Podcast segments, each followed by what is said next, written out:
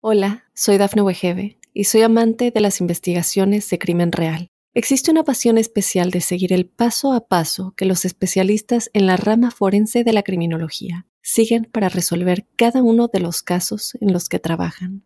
Si tú, como yo, eres una de las personas que encuentran fascinante escuchar este tipo de investigaciones, te invito a escuchar el podcast Trazos Criminales con la experta en perfilación criminal, Laura Quiñones Orquiza en tu plataforma de audio favorita.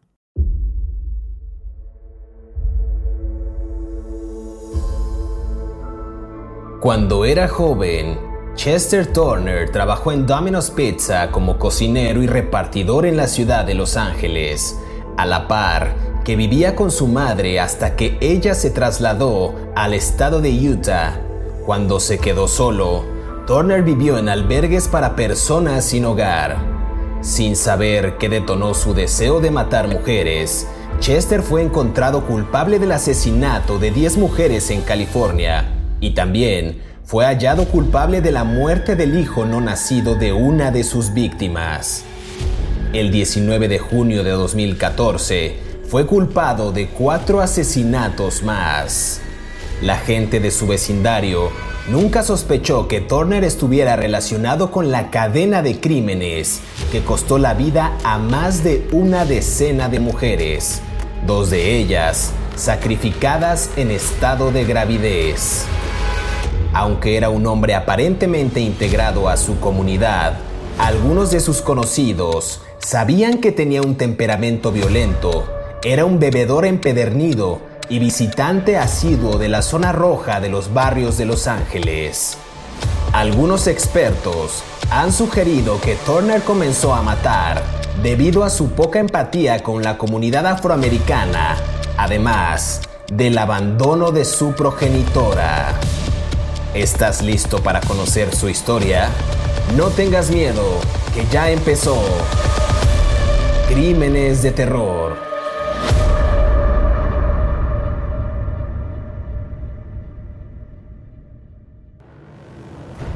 Bienvenidas y bienvenidos a Crímenes de Terror. Si aún no te has suscrito al podcast, oprime el botón de seguir en la plataforma en la que nos estés escuchando, ya sea en Spotify, iHeartRadio, Amazon Music o Apple Podcast. Así podrás recibir cada sábado la notificación de un nuevo episodio de Crímenes de Terror. En esta ocasión en el podcast hablaremos de Chester Turner, nacido el 5 de noviembre de 1966. Se trata de un asesino en serie estadounidense que el 30 de abril del año 2007 fue encontrado culpable de del asesinato de 11 mujeres en Los Ángeles y también fue hallado culpable de la muerte del hijo no nacido de una de sus víctimas. El 19 de junio del 2014 fue encontrado culpable de cuatro asesinatos más. Los fiscales durante este caso llamaron a Turner uno de los asesinos en serie más prolíficos en la historia de la ciudad. De joven trabajó en Domino's Pizza como cocinero y repartidor mientras vivía con su madre hasta que se trasladó a Utah y ahí empezó parte de esta historia turbia, de esta historia ominosa de Chester Turner. Y justo para entrar en detalle y comenzar a hablar de este asesino, quiero darle la más cordial bienvenida a mi colega David Orantes, quien ya saben que semana a semana nos brinda detalles puntuales de estos asesinos seriales. ¿Qué tal David? ¿Cómo estás? Bien, aquí este muy ah, intrigado por este caso del que vamos a hablar hoy, el señor Chester Turner. Me llama mucho la atención que a todas sus víctimas las mató con el estrangulamiento, víctimas mujeres. Hay un patrón, ¿no? Eh, casi todas creo que afroamericanas, si mal no recuerdo.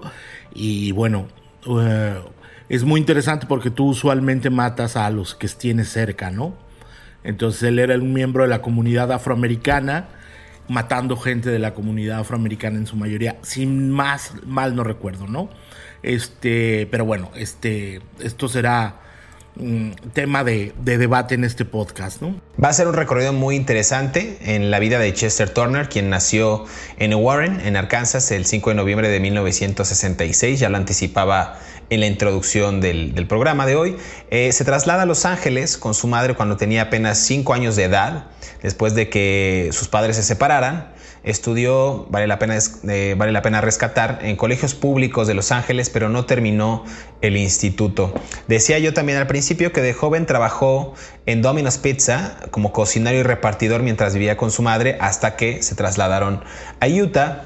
Y aquí es cuando se quedó solo y vivió en albergues para personas sin hogar y en misiones. Y, y es, una, es una vida pues bastante interesante de este sujeto porque yo vi algunas fotografías de él y parecería un sujeto bastante tranquilo, se ve amigable, no se ve con cara de psicópata, no se ve, no se ve, no, no, no, no parece ser un asesino serial. No lo estoy exculpando de todo lo que cometió. Fue encarcelado siete veces entre 1995 y 2002 y esto es por seis eh, ofensas no violentas y una por asalto a un oficial de policía en abril del 97. Es un, ¿tú cómo lo ves, David, eh, en esta parte de la introducción en su vida temprana? Un sujeto, pues, aparentemente bien. Eh, yo voy a deferir contigo porque afortunadamente... Como en cada capítulo.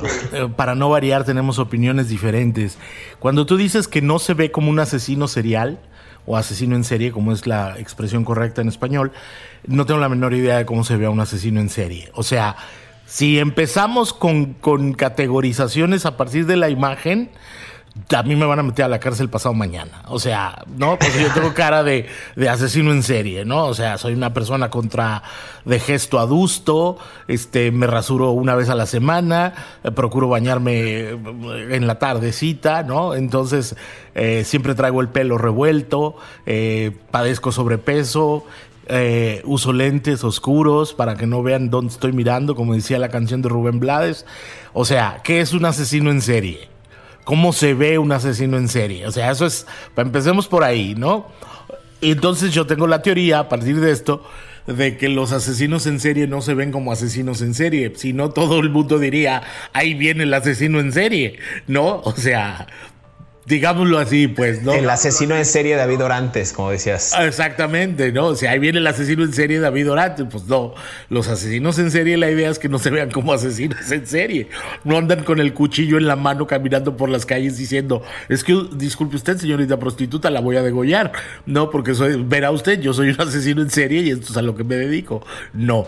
Entonces, si tú quieres decir que se veía inofensivo, eso es otra cosa, pero también es cierto. Ahora, las motivaciones de los asesinos en serie son muy complejas, ¿no? O sea, eh, son selectivos, primero que nada. O sea, hay una selectividad en, el, en la lógica del, de él, pero es una lógica que solo él entiende, porque está predeterminada por sus causas emocionales, sociales, culturales y otros muchos ares, ¿no? Eh, la mamá se fue a vivir a Utah no sabemos nada del padre.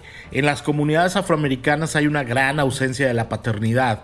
Entonces eh, muchas mujeres crían a los hijos solos y muchos hombres no tienen de las comunidades afroamericanas. Por eso todos los jugadores de fútbol americano o de básquetbol de la comunidad afroamericana, lo primero que hacen es eh, agradecer a su mamá, ¿no? O, o sacan a la mamá en los videos.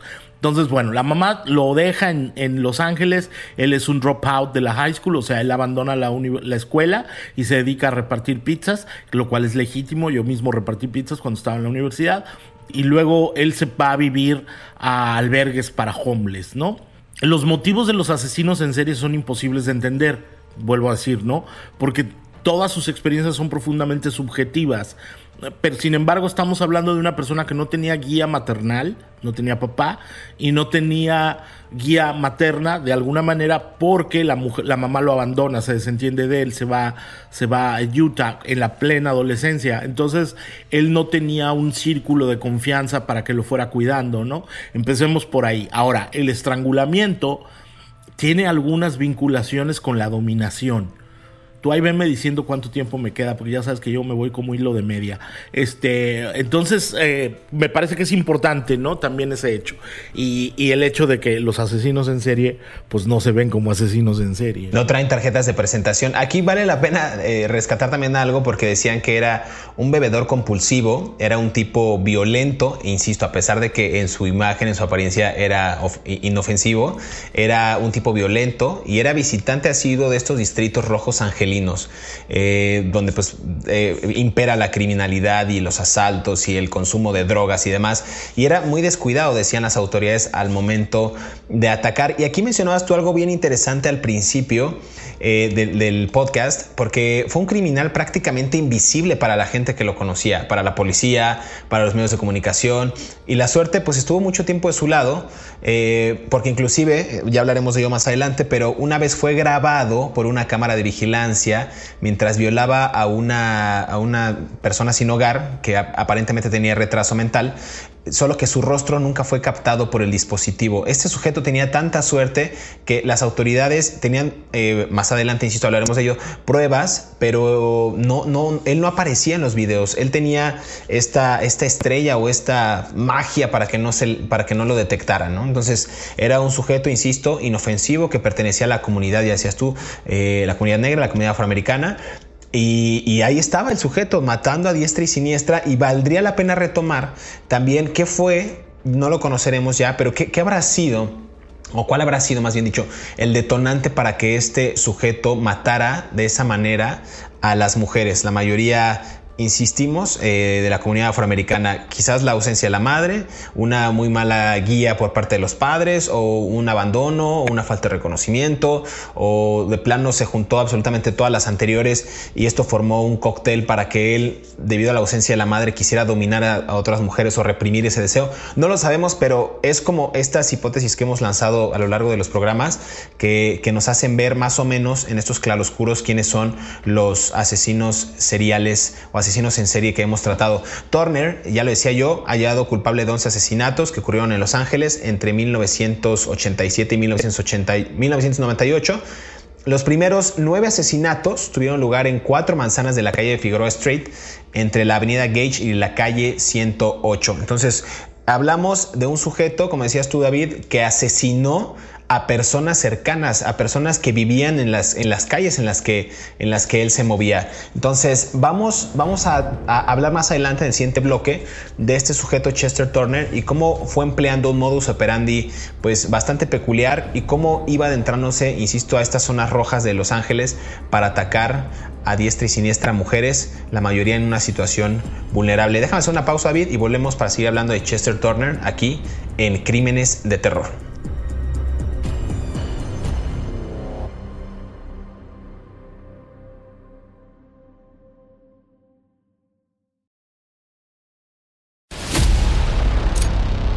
Estos son 5 datos perturbadores de Chester Turner. Número 1. Chester fue un criminal prácticamente invisible para la gente que lo conocía, para la policía y para los medios de comunicación. La suerte estuvo de su lado por mucho tiempo. Incluso, una vez fue grabado por una cámara de vigilancia mientras violaba a una vagabunda con retraso mental solo que su rostro no fue captado por el dispositivo.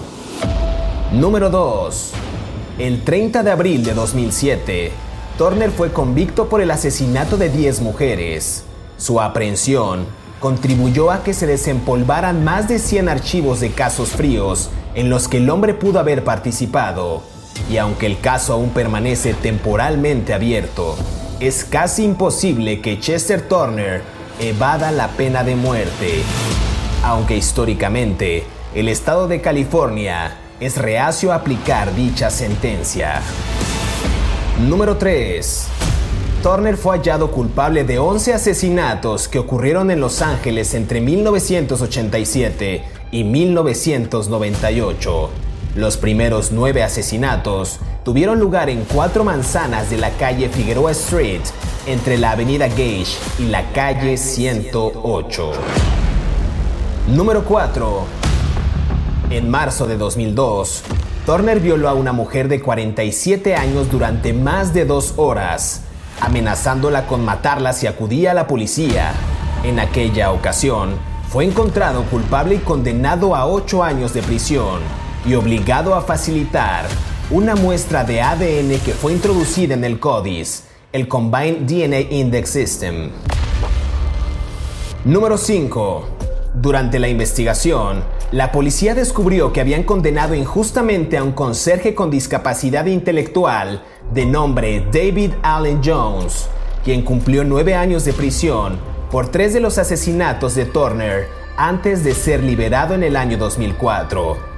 Turner fue declarado culpable de 10 asesinatos en 2007 y sentenciado a muerte. En 2014 fue declarado culpable de cuatro asesinatos adicionales y nuevamente sentenciado a muerte. Siga escuchando la historia de este asesino aquí en Crímenes de Terror.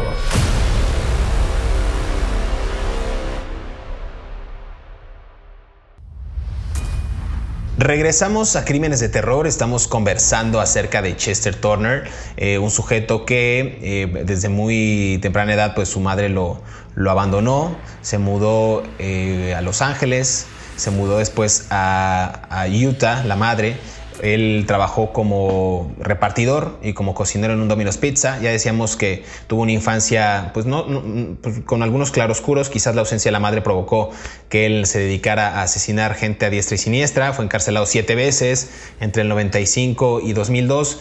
¿Cómo ves tú, David? ¿Estamos ante, ante qué caso? Un sujeto que quizás pudo haber reprimido ese deseo de la ausencia de la madre, cometió asesinatos con gente muy allegada en estas calles que decía yo en cuatro manzanas de la calle Figueroa y la avenida Gage y la calle 108 en Los Ángeles. Sí, a ver, los asesinos en serie cumplen varios patrones, ¿no? Y, Turner es parte de ellos.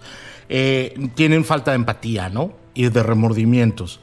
Cuando tú creces en un entorno como el de Turner, donde no hay guías, o sea, no hay un padre visible, no sabemos cuál era el comportamiento de la madre con él, pero probablemente no era con muchas guías.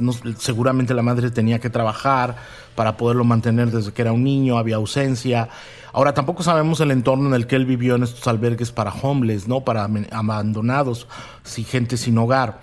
Eh, entonces lo más probable es que era un psicópata desde muy chico, desde muy joven, que se le fue desarrollando con el tiempo. Ahora, ¿por qué, por qué mata a mujeres afroamericanas de la comunidad? Ah, creo que solamente mató a una mujer blanca que se dedicaba al trabajo sexual. Eh, no todos los asesinos en serie son psicópatas, ojo, y no todos los psicópatas son asesinos en serie, sino andaríamos muchos matando gente por las calles, ¿no? Entonces es los diagnósticos clínicos pues nunca van a ser suficientes ni concluyentes para un caso para reflejar a todos, ¿no?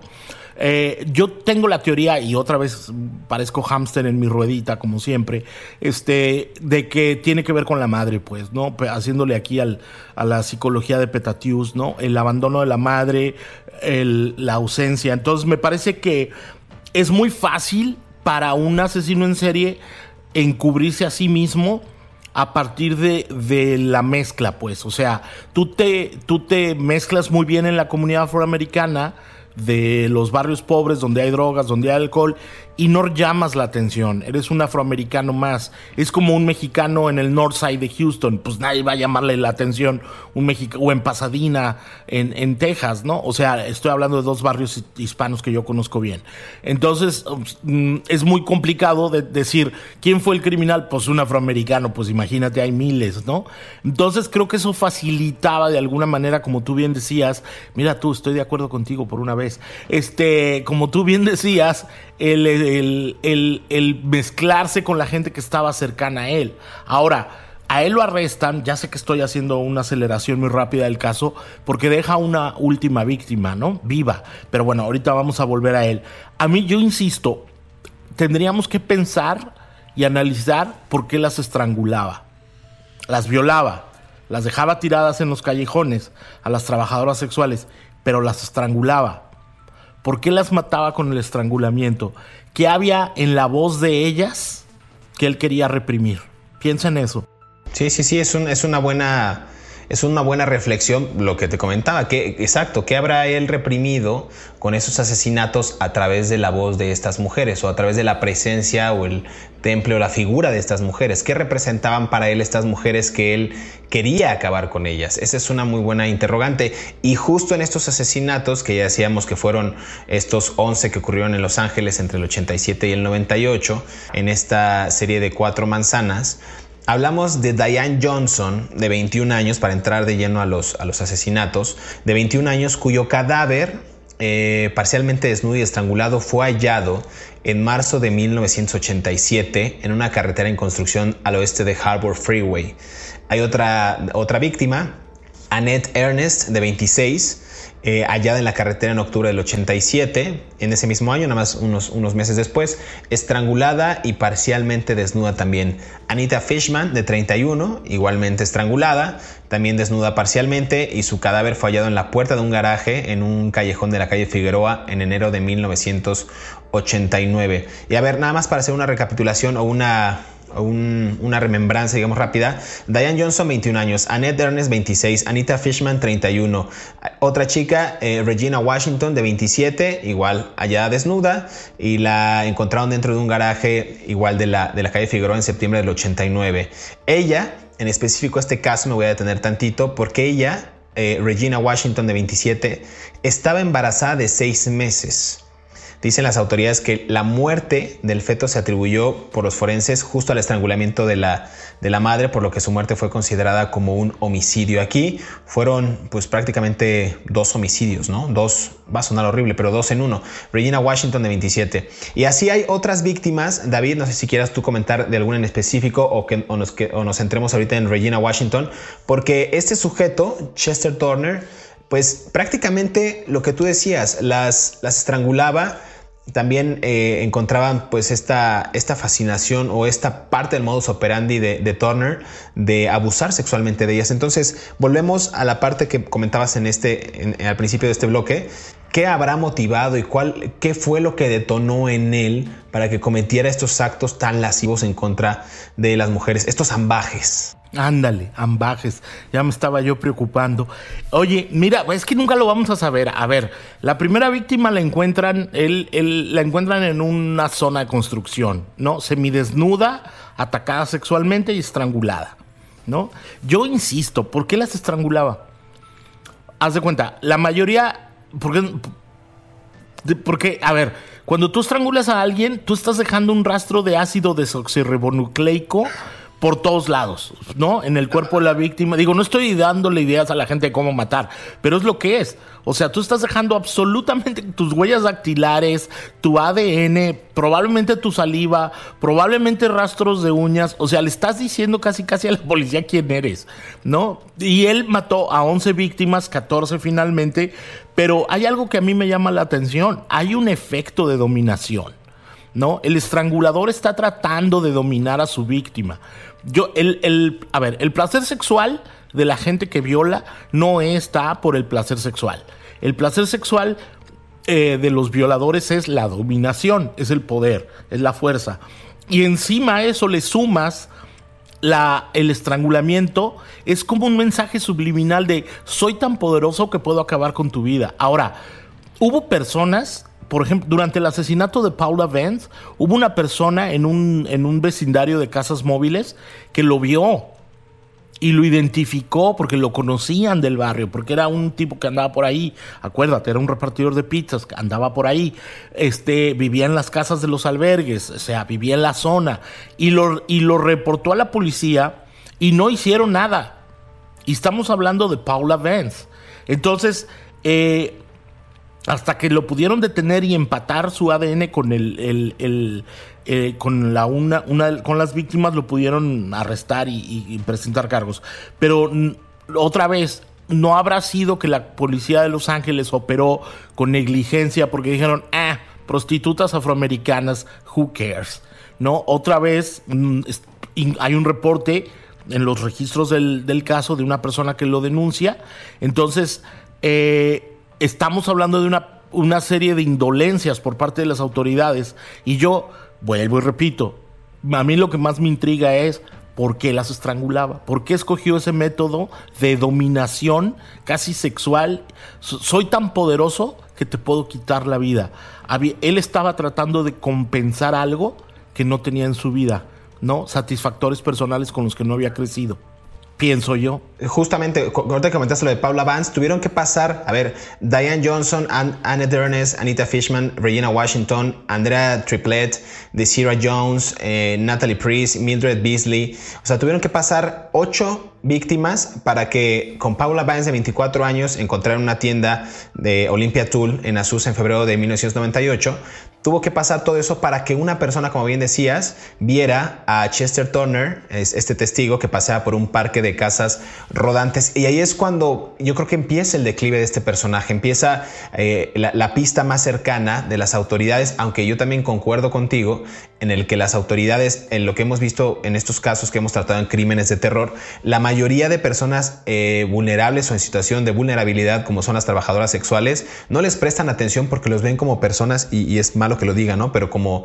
eh, objetos desechables, ¿no? Para la sociedad, para, el consumo de otras personas, inclusive por las, por las mismas autoridades cuando pues la mayoría son, son hombres, ¿no? Entonces vamos a hablar en el siguiente segmento de cómo fue que atrapan a Chester Turner.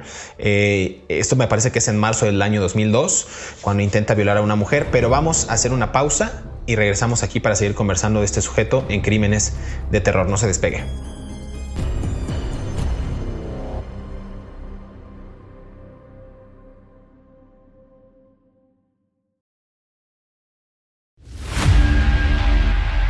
El contexto histórico que circundó el periodo criminal de Chester Turner no pudo ser más apropiado. Los años 80 en Los Ángeles vieron levantar enormes marejadas de drogas sintéticas, pero también significó la época de oro de William Bonin, Richard Ramírez, Ed Kemper, de los primos Bianchi y Buono y de Bong Greenwood, que tenían como afición rebanar la garganta de las personas mientras éstas dormían. Con la captura de Chester Turner, acaba una etapa turbia en la ciudad de Los Ángeles, en California. Sigue escuchando la historia de este asesino aquí en Crímenes de Terror.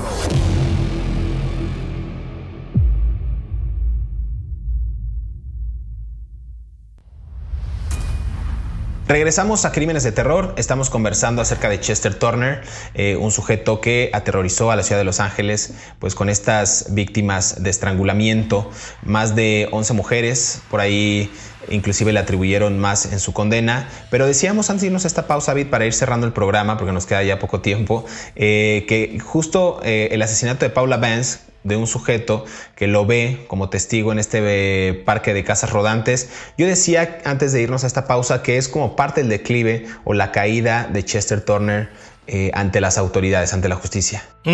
Sí, ah, no sé qué dijiste, pero estoy de acuerdo. no, no es cierto. Eh, a ver, es un poco complicado todo el caso del, de Turner. Te voy a explicar por qué. A mí me llama mucho la atención que una comunidad afroamericana en donde a pocas cuadras de distancia están matando a, mujeres, mujeres prostitutas, este, trabajadoras sexuales, la comunidad no se levantó exigiendo justicia. A mí eso me parece gravísimo, porque muchos de los crímenes de, Turner ocurrieron encontraron a una mujer y luego mm, semanas después o meses después encontraban a otra a dos cuadras, hermano. ¿no? A ver, yo quiero ser muy, muy enfático en esto. Los, los comportamientos que la policía encuentra en las escenas del crimen son son como información fundamental para entender las motivaciones del asesino, las, motivas, las motivaciones subconscientes, ¿no? O sea, diría Sigmund Freud. O sea, que incluso son desconocidas hasta para el propio asesino. O sea, el propio asesino no sabe. Entonces, a ver, hay muchos tipos de asesinos en serie, ¿no? Los asesinos en serie que matan con armas, los asesinos que torturan, giri, giri, dara. Pero los asesinos en serie que, eh, que matan ahorcando están mentalmente organizados. Es como Turner. O sea, él era una persona que sabía que su coto de casa, y discúlpenme la expresión, pero que su zona de acción era el barrio. Y estaba organizado él a sí mismo para salir a matar a esas mujeres. Y les decía, probablemente eran trabajadores sexuales que aceptaban su oferta económica y se iban a un, decía, pues no tengo lugar a donde llevarte, está bien, llévame al patio ahí de atrás de la construcción y nos echamos un rapidín y son 100 dólares, ¿no? O 40 dólares o lo que sea. Este, y él inconscientemente manejaba la satisfacción sexual que no era suficiente para completar su deseo. Y luego estaba la motivación del poder. Entonces estamos hablando de un hombre afroamericano que estaba con una gran necesidad de poder y de dominación por, los, por cuestiones de su vida y la policía nunca se dio cuenta de eso. Si el tipo no podía, si no había testigos de carros y, no, y había un testigo de que la mató a una muchacha, ¿por qué demonios la policía no investigó a los vecinos? ¿No? Otra vez, la policía de Los Ángeles mostrando su característica inoperancia en asesinos en serie, porque ya llevamos como cuatro asesinos en serie o cinco en este, en, que hablamos de la policía de Los Ángeles y en todos no dan una. Entonces, bueno, no, insisto, a mí más que los asesinatos me, llama la atención las motivaciones emocionales a partir del ahorcamiento de las víctimas, ¿no? Totalmente. Y ahorita que mencionabas el caso, me voy a, me voy a remitir un poquito eh, para atrás. El asesinato de Paula Vance, donde este testigo la ve en, el parque de Casas Rodantes. En marzo del 2002, Turner violó a una mujer de 47 años durante más de dos horas la amenazó con matarla si acudía a la policía y fue encontrado culpable y condenado a ocho años de prisión. Y esto obligó a que este sujeto facilitara una muestra de ADN que fue introducida en el CODIS, en el Combined DNA Index System. Y esto en septiembre del 2003 eh, basándose en esa muestra, se identificó a Turner como coincidente, digamos, con el ADN recuperado de, de Vance y de Beasley, otra víctima. Y luego los detectives comenzaron un examen cuidadoso justo de estos antecedentes de Turner y nueve de los once asesinatos sin resolver que habían tenido ahí en la carpeta, que seguramente las tenían ahí botadas en su escritorio sin hacer nada, sin resolver, se compararon con Turner utilizando esta evidencia de ADN y encontraron que se trataba de él del asesino eh, en serie que había cometido estos, estos ambajes. Ya lo dije por segunda vez. Y aquí vale la pena destacar algo porque en ese transcurso, las autoridades eh, antes habían detenido a David, David, Allen Jones, de 28 años, como principal sospechoso de los homicidios. Y a ver, cuando Jones llevaba más de 10 años en prisión, la policía apenas cotejó las muestras de semen recabado en algunos de los asesinatos y concluyeron que habían detenido al individuo equivocado. A ver, tuvieron que pasar 10 años, mientras en esos años Chester Turner cometía sus crímenes una y otra vez y este sujeto pues, eh, pues no era el culpable, más bien el culpable andaba eh, pues ahí, como decías tú, buscando en su zona de, de, referencia, su zona aledaña a víctimas para no solamente violarlas, sino estrangularlas. O sea, un caso insisto, de inoperancia y de ineficiencia por parte de las autoridades de Los Ángeles. Así es, y, bueno, tan es así que, que que después la, la ciudad de Los Ángeles le tuvo que pagar a Jones más de 700 mil dólares de compensación porque lo demandaron por los 10 años. Hace rato alguien, que no voy a decir quién, decía, yo no, ojalá yo nunca caiga en la cárcel, ¿no? Primero me suicido antes que caer en la cárcel. Este, imagínate este señor que estuvo 10 años preso por algo que no hizo, o sea, piensa en eso, ¿no? Como cuántas personas como estas están en los Estados Unidos todavía hoy detenidas por crímenes que no cometieron, ¿no? Y, y, bueno, afortunadamente Turner fue detenido gracias a las pruebas de ADN por la víctima que dejó ir, que la violó pero no la mató y está esperando, creo que su cadena de muerte, ¿no? Su condena a pena de muerte, ¿no? En California me estoy apurando porque ya no tenemos minutos. No, está perfecto. Y aquí vale la pena nada más rescatar un poquito porque investigué justo el contexto histórico y en ese, en ese momento cuando se cometieron esos asesinatos, eh, el periodo criminal de Chester Turner pues no pudo ser más apropiado. A ver, los años 80 en Los Ángeles pues vieron levantar estas enormes marejadas, ya decíamos, de drogas sintéticas, pero también en esa época, en esta década oscura, fue la época de oro, digamos, criminal de William Bonin, de Richard Ramírez, de quien hemos hablado aquí, de Ed Kemper, de los primos Bianchi Buono y de Van Gogh Greenwood. Entonces son personas que tenían esta afición de rebanar gargantas, de violar, de estrangular, de guardar partes eh, o fragmentos óseos o extremidades de sus víctimas. Chester Turner se enmarca en esta en esta, en esta oleada criminal en Los Ángeles y me parece nada más como rescatable dar eh, como contexto eh, ese, ese, panorama en el que se vivía en ese momento. Turner acusado de asesinato en 2004, David, mientras estaba encarcelado por violación. Los detectives descubrieron que su ADN, justo decíamos, coincidía con una muestra de la escena del crimen.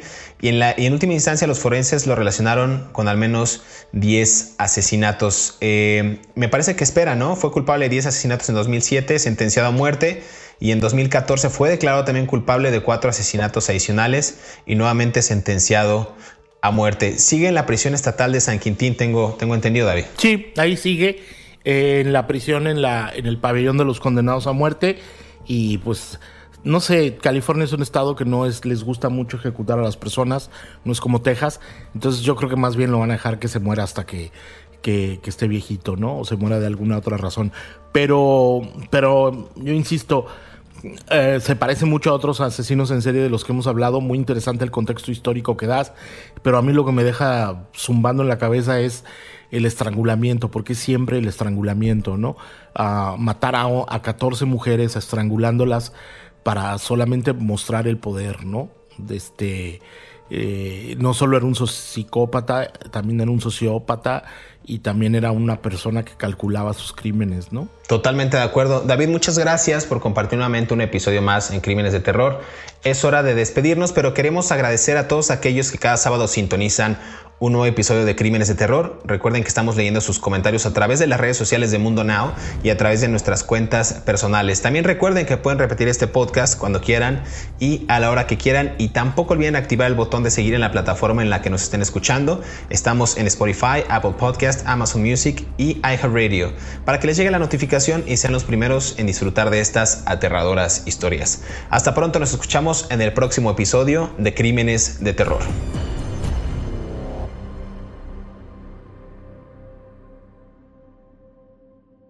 Hola, soy Dafne Wegebe y soy amante de las investigaciones de crimen real. Existe una pasión especial de seguir el paso a paso que los especialistas en la rama forense de la criminología siguen para resolver cada uno de los casos en los que trabajan.